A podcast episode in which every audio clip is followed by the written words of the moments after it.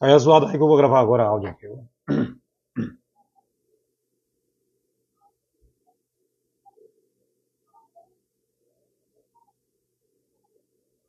Ele tinha uma pessoa. Ele tinha uma personalidade forte, é verdade, sem papas na língua e um talento incrível com a bola nos pés.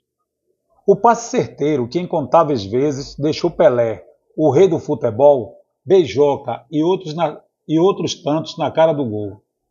O drible seco, a passada larga, a resposta na ponta da língua para rebater dirigente e o incrível faro de gol. A preocupação com o próximo e um sorriso no rosto. Esse é Douglas da Silva Flanque, natural de Santos, São Paulo, hoje com 74 anos.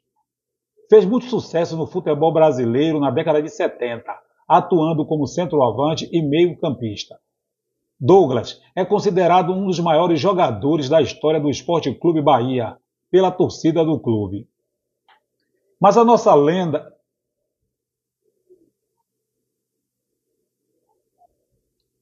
Mas a nossa lenda deu uma sumida dos holofotes e uma pergunta permeia entre os fãs do belo futebol.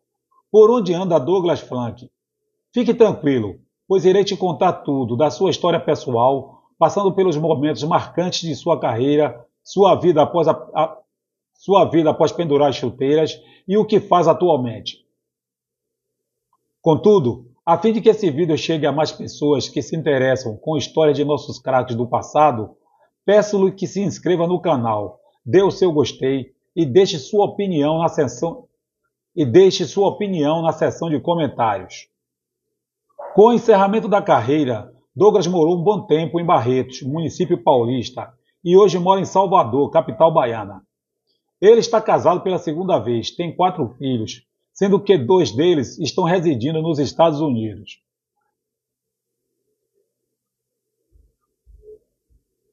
Participa do Sindicato dos Jogadores na Bahia, além de atuar como olheiro da. Participa do Sindicato dos Jogadores na Bahia, além de atuar como olheiro de revelações para o futebol, trabalhando exclusivamente para as categorias de base, sua preferência. Chegou a treinar em 2006 o Camaçari na Bahia. Também foi técnico do Chegou a treinar em 2006 o Camaçari na Bahia. Também foi técnico do Barretos Esporte Clube. Dados, bibliogra... Dados, biblio... Dados, bibliogra... Dados bibliográficos e início no futebol.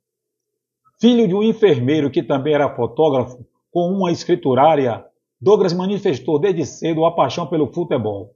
O, furo, o futuro craque era vizinho do goleiro Manga, que defendeu o Santos entre 1953 e 1959. Sob a tutela de Agenor Gomes, o Manga passou a frequentar os treinos do Peixe. O, gar, o garoto cresceu como sócio do clube, mas deu os primeiros passos no Azenegro, time de Várzea, em Santos. Aos 13 anos, entrou na Universidade de Crates da Vila Belmiro para defender o clube paulista. Já no, já no infantil, atuou ao lado de Clodoaldo e Negreiros, antes de se juntar a Edu, Nenê, Fito e Picolé.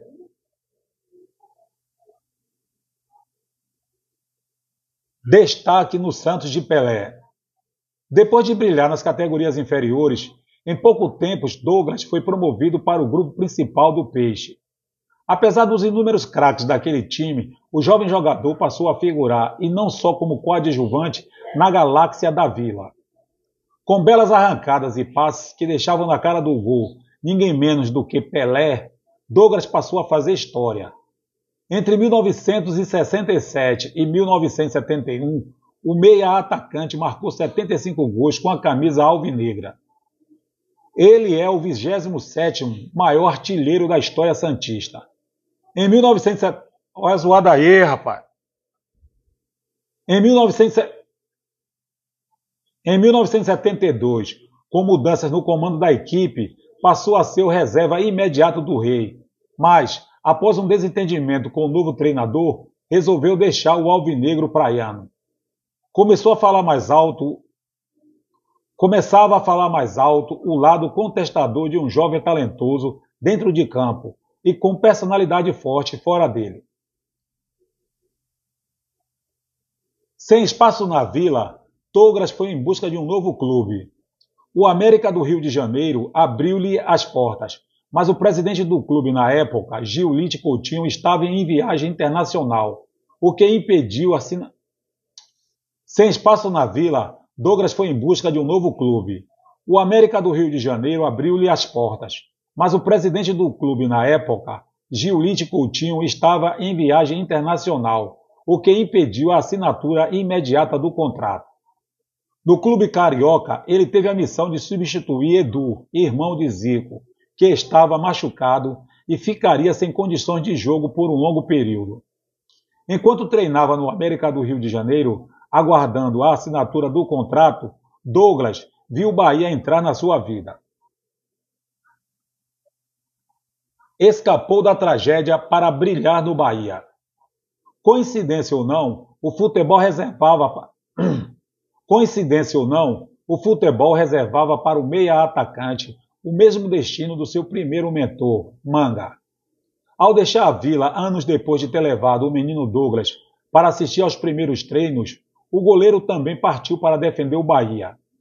Ao tomar conhecimento que Douglas treinava ainda sem contrato no América do Rio, o tricolor baiano preparou uma operação de guerra para tirá-lo do clube carioca. A missão contou com participação de dirigentes e até de membros da imprensa baiana. Homem de palavras, do... homem, de... homem de palavra, Douglas viu Santos dar o aval ao Bahia para sua contratação e teve que reorganizar sua vida. A passagem de avião que o levaria de São Paulo para o Rio de Janeiro já estava comprada, mas teve que ser cancelada. Era 13 de abril de 1972. Era 13 de abril de 1972. Em vez de fazer a ponte aérea, Douglas embarcou para Salvador. Na chegada à capital baiana, acompanhou pelo noticiário uma tragédia. O avião Samurai, como era conhecido o modelo NAMC YS-11 da VASP, que levaria o jogador de São Paulo para o Rio de Janeiro, se chocou com a Serra da Maria Comprida e matou todos os 25 ocupantes. Se não fosse o contrato do Bahia, o jogador teria sido mais uma vítima da tragédia. Douglas acredita que o clube baiano salvou a sua vida. Portanto, era chegada a hora de agradecer.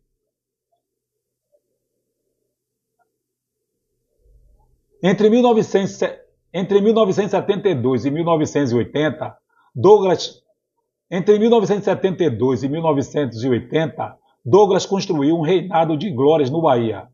Foram 211 gols, o que faz dele o segundo maior artilheiro da história do clube, ainda que nas suas contas tenham sido 330 tenham sido ainda ainda que nas suas contas tenham sido 333, 79 a mais do que Carlito, maior artilheiro tricolor com 254 gols.